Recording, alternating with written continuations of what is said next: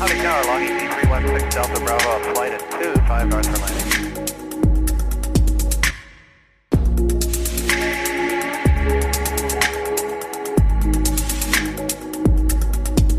Willkommen an Bord und hallo zu einer neuen Folge. Ich bin Leonardo, Pilot von Beruf und Host von Cockpit Talk. Ich hatte es in der letzten Folge bereits angekündigt, dass es heute etwas Neues geben wird. Die heutige Folge ist sehr besonders für mich, denn ich bin zum ersten Mal in diesem Podcast nicht alleine. Ich habe mir einen Gesprächspartner eingeladen und zusammen reden wir heute über ein Phänomen, von dem mehr Menschen betroffen sind, als man denkt, vor allem, weil nur wenige es zugeben. Wer mein Gesprächspartner ist und worüber wir heute reden, das erfahrt ihr jetzt.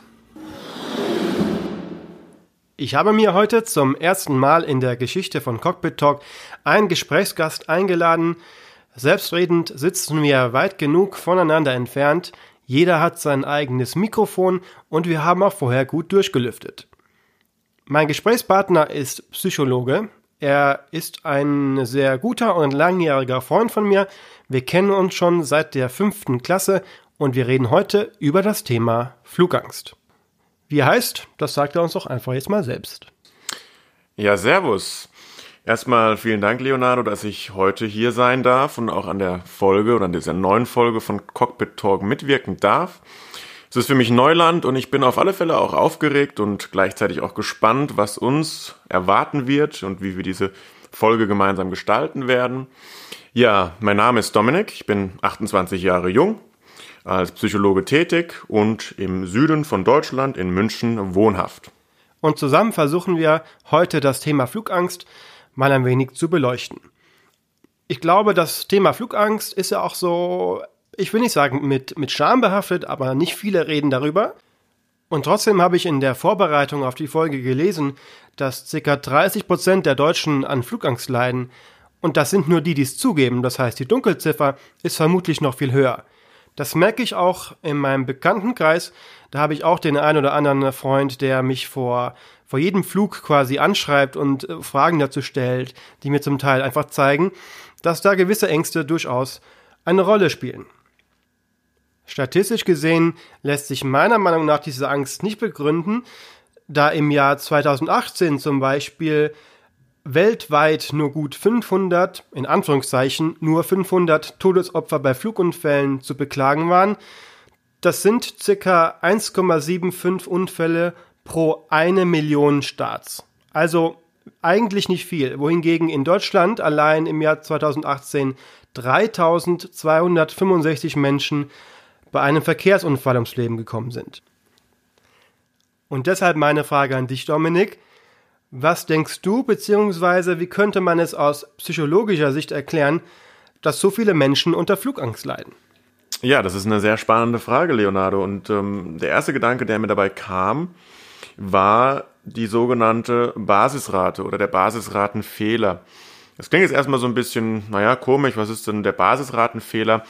Aber die Idee der Basisrate oder des Basisratenfehlers ist, dass ich die Auftretenswahrscheinlichkeit eines Ereignisses ähm, sozusagen überschätze.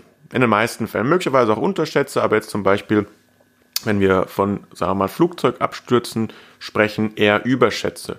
Was meine ich damit? Wenn wir uns die Zahlen anschauen, die du gerade eben vorgestellt hast, sehen wir ja, dass Gott sei Dank, wenn man so möchte, pro einer Million Starts es nur zu 1,75 Unfällen kommt.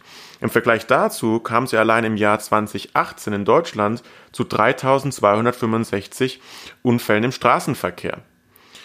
Und dennoch sehen wir uns wahrscheinlich mit diesem Phänomen konfrontiert, in Anführungszeichen, das ist ja auch das heutige Thema der Flugangst, wo Menschen, obwohl, wenn wir uns rein die Zahlen betrachten, also das Risiko, wenn man so möchte, Fliegen wahnsinnig sicher ist im Vergleich zum Straßenverkehr, aber wahrscheinlich mehr Menschen in Deutschland, wie wir schon gerade eben erwähnt haben, vielleicht so um die 30 Prozent oder möglicherweise auch mehr, unter einer Flugangst leiden aber wir selten auch in den Medien möglicherweise über das Phänomen einer Angst vor dem Straßenverkehr sprechen. Und das wäre möglicherweise ein, ein wenig mit dieser Basisrate oder diesem Basisratenfehler zu erklären, dass es zumindest da eine gewisse Fehleinschätzung gibt, in dem Sinne, wie ich das Risiko oder die Wahrscheinlichkeit eines Unfalls, wenn man so möchte, bewerte. Und warum Basisratenfehler? Weil die Basisrate ist ja an sich wahnsinnig gering. Ne? 1,75 Unfälle pro einer Million Starts. Und dennoch gibt es, wie wir sehen, scheinbar viele Personen, die in irgendeiner Form Angst davor haben, dass beim Fliegen eine Form von Unglück passieren könnte. Da würde ich dir absolut recht geben. Doch jetzt werden wir mal etwas persönlicher, Dominik. Mhm. Wir kennen uns schon sehr lange und deshalb kenne ich die Antwort selbst. Aber gehörst du zu diesen 30 Prozent? Würdest du sagen, du hast Flugangst bzw. fühlst dich unwohl im Flugzeug? Ja, das muss ich dann wohl witzigerweise auch bejahen. Also ich würde nicht sagen, dass ich eine Flugangst habe in dem Sinne, dass ich nicht mehr ins Flugzeug steige und nicht fliege, aber dennoch muss ich sagen, kenne ich es, im Flugzeug zu sitzen und die Gedanken kommen und sagen wir mal, wie du schon am Anfang auch erwähnt hast, es gibt irgendein Geräusch, das kann ich nicht zuordnen und es in irgendeiner Form auch Angst oder Unwohlsein oder doch auch gesteigerte ja, wie soll man sagen, sich Sorgen machen über möglicherweise die eigene Sicherheit in mir auslöst. Also witzigerweise ja, ich gehöre schon in gewisser Weise zu diesen 30 Prozent, aber Gott sei Dank nicht so in der Form, dass ich das Fliegen per se meide, aber es ist jetzt auch nicht, noch nicht meine größte Leidenschaft. Äh, kann ich überhaupt gar nicht nachvollziehen. Keiner Spaß am Rande. Also äh, Flugangst für mich selbst ist natürlich gar kein Thema. Ähm, ich hatte auch als Kind nie irgendeine Art von Flugangst oder Unwohlsein beim Fliegen. Es hat mich schon immer fasziniert. Äh, deshalb fällt es mir durchaus ein bisschen schwer, mich in so einen Menschen reinzufühlen. Nichtsdestotrotz nehme ich das Thema auf jeden Fall ernst. Ja, das ist auch erstmal, denke ich, sehr wichtig und richtig. Werden wir vielleicht auch nachher nochmal drauf eingehen, wieso oder was auch von Seiten der Crew und von Seiten der Piloten und Pilotinnen diesbezüglich auch möglicherweise getan werden könnte. Aber ich denke, das ist auch vielleicht mal ein interessanter Punkt, auch so ein bisschen hinzuschauen, wie es vielleicht zum, zu dem, sagen wir mal, Phänomen der Flugangst kommen könnte. Ich denke nicht, dass wir jetzt hier alles abdecken können, da es auch immer, wenn wir, sagen wir mal, über solch ein Phänomen sprechen, unterschiedliche Perspektiven gibt. Und dennoch steckt in dem Wort Flugangst ja selbst das Wort Angst drinnen. Und ich denke, das ist auch das, worum es heute in der Folge gehen wird. Das klingt jetzt erstmal sehr banal, aber ich glaube, äh, das spielt am Ende des Tages eine entscheidende Rolle. Wenn ich als Laie mir so Gedanken darüber mache, woher diese Angst kommen kann, kommt mir so als erstes das Wort Kontrollverlust in den Kopf. Man sitzt in so einer Metallröhre auf seinem Sitz fest angeschnallt und hat im Endeffekt keinerlei Kontrolle mehr über das, was mit einem passiert. Zumindest, wenn die Türen geschlossen wurden. Würdest du dem prinzipiell zustimmen oder bin ich da auf dem falschen Dampfer? Nö, würde ich schon aussagen. Also da mal in der Psychologie gehen wir davon aus, dass es unterschiedliche Grundbedürfnisse gibt. Können wir so ein bisschen vorstellen, wie, sagen wir mal, das Bedürfnis auch zu essen, insbesondere wenn ich Hunger verspüre. Und bei diesen fünf oder zu diesen fünf Grundbedürfnissen gehört auch das Bedürfnis nach Sicherheit und Kontrolle. Und dieses Bedürfnis ist natürlich in irgendeiner Form nicht erfüllt oder auch befriedigt, wenn wir uns in so eine Metallschüssel setzen. Wir sehen ja meistens die Piloten, Pilotinnen überhaupt nicht. Die Türen sind zu, ich habe keinerlei Kontrolle. Es ist auch nicht so, dass ich wie beim Autofahren zum Beispiel vermeintlich denken könnte, ich könnte jetzt ins Lenkrad reingreifen und damit in irgendeiner Form von Kontrolle über die Situation ähm, bringen oder schaffen. Das ist alles etwas, wo ich jetzt mal sagen würde, was beim Fliegen in der Form fehlt und dadurch durchaus in irgendeiner Form auch, sagen wir mal, im psychologischeren Sinne aufwühlend sein könnte. Jetzt habe ich aber auch ein Gegenargument. Menschen haben ein Problem damit, Kontrolle im Flugzeug abzugeben. Das verstehe ich voll und ganz. Sitzen aber gleichzeitig auch in einem ICE, der mit 250 km/h durch einen dunklen Tunnel rauscht. Und was da alles passieren kann, wenn da irgendwas in den Weg kommt, das braucht man sich gar nicht vorstellen. Da hast du voll und ganz recht. Mein Eindruck wäre jetzt, dass auch hier möglicherweise zumindest die vermeintliche Nähe zum Boden eine Rolle spielen könnte. Wir haben ja auch meines Wissens nach zumindest nicht eine Form von Schifffahrtsangst oder Segelangst. Gibt es bestimmt auch.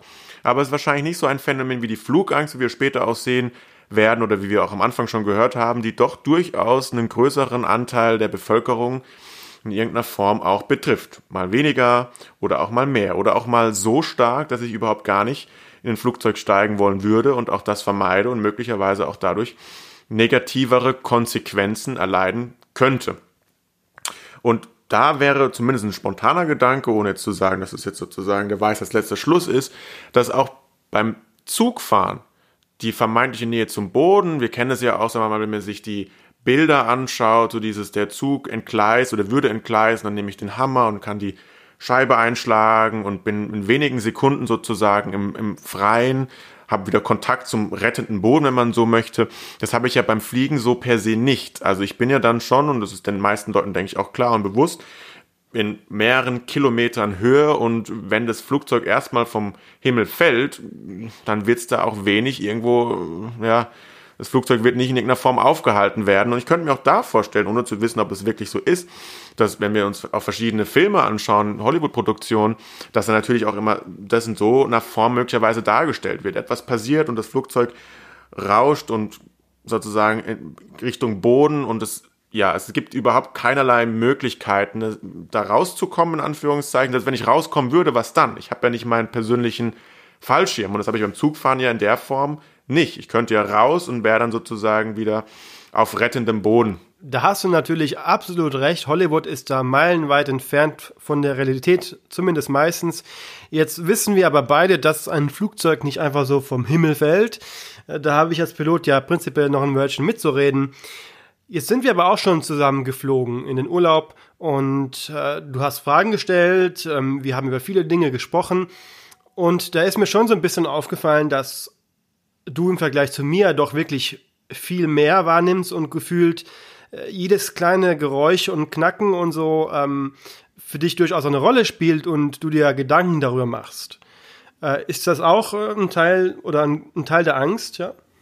Auf alle Fälle, also es gehört bestimmt zum Angsterleben dazu. Also wenn wir jetzt mal davon ausgehen, jemand, sagen wir mal, erlebt das Fliegen selber als eine Art, naja, Verletzung oder in der Form sozusagen mein Bedürfnis nach Sicherheit und Kontrolle ist eingeschränkt, wäre es ja durchaus denkbar, dass ich dann mich wiederfinde in einem Zustand, wo ich natürlich versuche, wieder irgendwie Sicherheit und Kontrolle herzustellen und damit zum, auch die Umgebung möglicherweise versuche sehr genau wahrzunehmen, etc.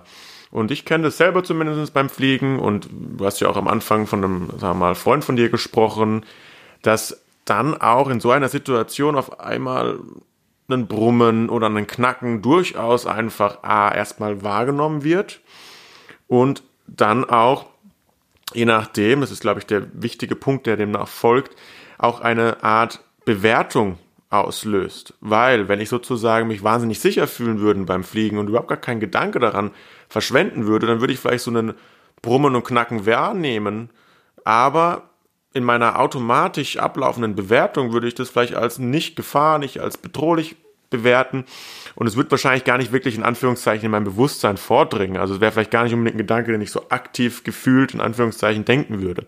Wohingegen jemand, der sich dann nicht so wohl und sicher fühlt, würde vielleicht dieses brummende Geräusch, das Knacken durchaus auch wahrnehmen, wie gesagt, aber dann eine Bewertung sozusagen daran anschließen, die das eher als vermeintlich bedrohlich oder als mögliche Bedrohung einordnen würde. Also im Sinne von, was hat es jetzt zu bedeuten?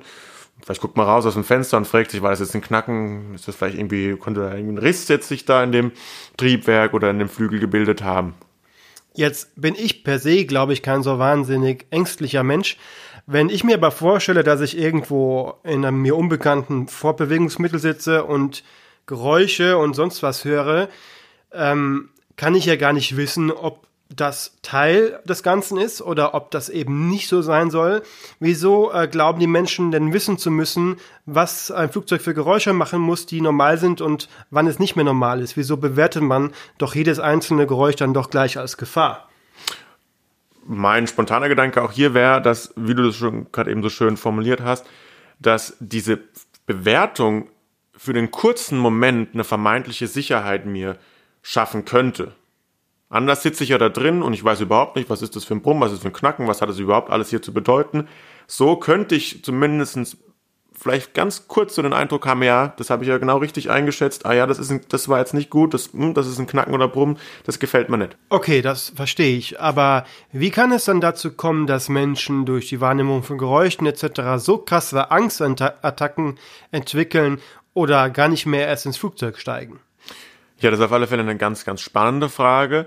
Und spontan würde mir hier sozusagen der Teufelskreis der Angst einfallen. Teufelskreis der Angst ist erstmal so ein, so ein Schlagwort, aber der Teufelskreis der Angst beschreibt so ein bisschen das Phänomen, wenn man so möchte, dass, wenn wir uns zum Beispiel so eine Rahmenbedingung anschauen würden, wie ich sitze in einem Flugzeug und mein Bedürfnis nach Sicherheit und Kontrolle ist in irgendeiner Form verletzt oder eingeschränkt, ich dann zum Beispiel auch nochmal vermerkt ähm, und ich dann nochmal vermehrt auch mich auf äußere Reize konzentriere, also Stichwort selektive Wahrnehmung.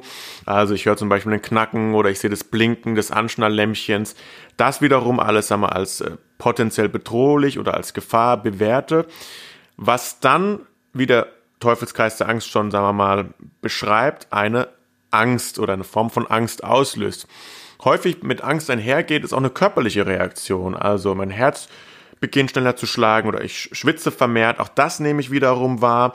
Das ist mehr oder weniger vielleicht sogar schon so eine Art, äh, wie soll man sagen, es untermauert so ein bisschen die Bedrohlichkeit auch der äußeren Reize, in dem Sinne sprich dem Knacken oder dem Blinken des Anschnalllämpchens, dadurch, dass ich auch mein Körper sozusagen so intensiv reagiert, ist es ja so ein bisschen wie so eine Art selbsterfüllende Prophezeiung, also es verstärkt sich selber, das heißt dann die Gedanken, die danach wieder kommen, die werden nochmal schlimmer. Okay, ich sitze schon da, mein Herz schlägt, ich schwitze und ich denke so, okay, das, das Lämpchen blinkt schon wieder oder ich höre schon wieder ein Knacken, das kann irgendwie nicht sein, irgendwas ist hier faul, irgendwas ist hier, stimmt hier nicht, das irgendwas ist hier nicht irgendwo, das passt nicht.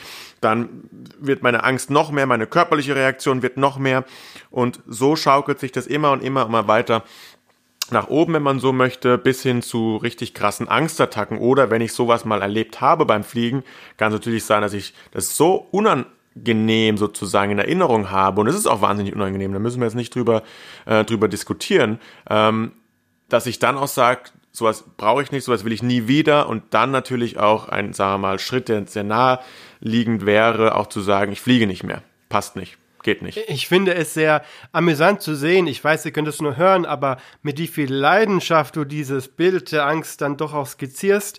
Ähm, da merkt man vielleicht auch, dass du dich im Flugzeug nicht ganz so wohl fühlst wie ich jetzt persönlich. Jetzt haben wir aber das Thema Angst doch äh, sehr auseinandergenommen, gerade eben über das Thema Flugangst gesprochen ähm, und viel dazu gesagt. Jetzt sollten wir das Ganze vielleicht nochmal ein wenig zusammenfassen. Genau, wenn wir das Ganze zusammenfassen, also wir begannen ja mit dem Basisratenfehler oder der Basisrate, also sprich der verzerrten Wahrnehmung, wenn man so möchte, des Risikos des Fliegens. Also ich überschätze die Wahrscheinlichkeit, dass etwas Kritisches passiert, gerade wenn wir uns die Zahlen anschauen, die was ganz anderes sozusagen zeigen.